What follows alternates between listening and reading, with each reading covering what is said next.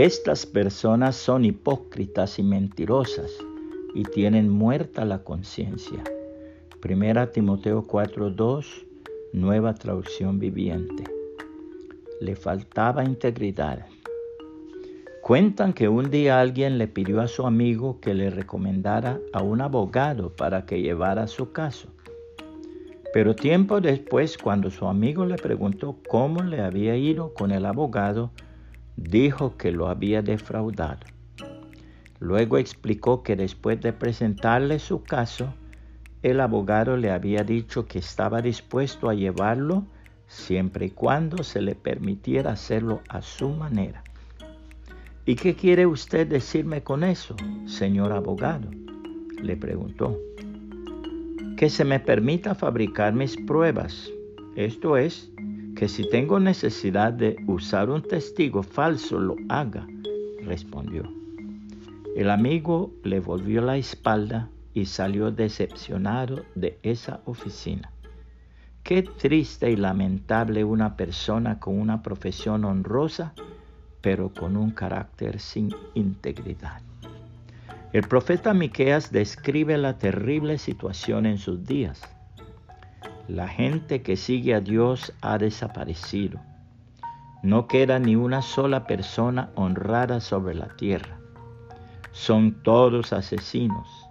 Les tienden trampas hasta sus propios hermanos. Con ambas manos son hábiles para hacer el mal. Tanto los funcionarios como los jueces exigen sobornos. La gente con influencia obtiene lo que quiere y juntos traman para torcer la justicia. Hasta el mejor de ellos es como una zarza. El más honrado es tan peligroso como un cerco de espinos. Pero ahora viene con prontitud el día de juicio. Su hora de castigo ha llegado, un tiempo de confusión. No confíen en nadie, ni en su mejor amigo ni siquiera en su esposa, pues el hijo desprecia a su padre, la hija se revela contra su madre, la nuera reta a su suegra, sus enemigos están dentro de su propia casa. En cuanto a mí, busco la ayuda del Señor. Espero confiadamente que Dios me salve y con seguridad mi Dios me oirá. Enemigos míos, no se regodeen de mí, pues aunque caiga me levantaré otra vez. Aunque esté en oscuridad, el Señor será mi luz. Seré paciente cuando el Señor me castigue, porque he pecado contra Él. Pero después Él tomará mi caso y me hará justicia por todo lo que he sufrido a manos de mis enemigos.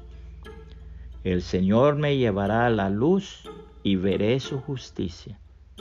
Entonces mis enemigos verán que el Señor está de mi lado. Serán avergonzados los que se mofaban de mí diciendo, entonces, ¿dónde está el Señor, ese Dios tuyo?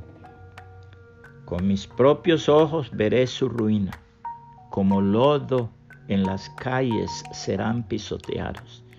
Miqueas 7, 2 al 10, nueva traducción viviente.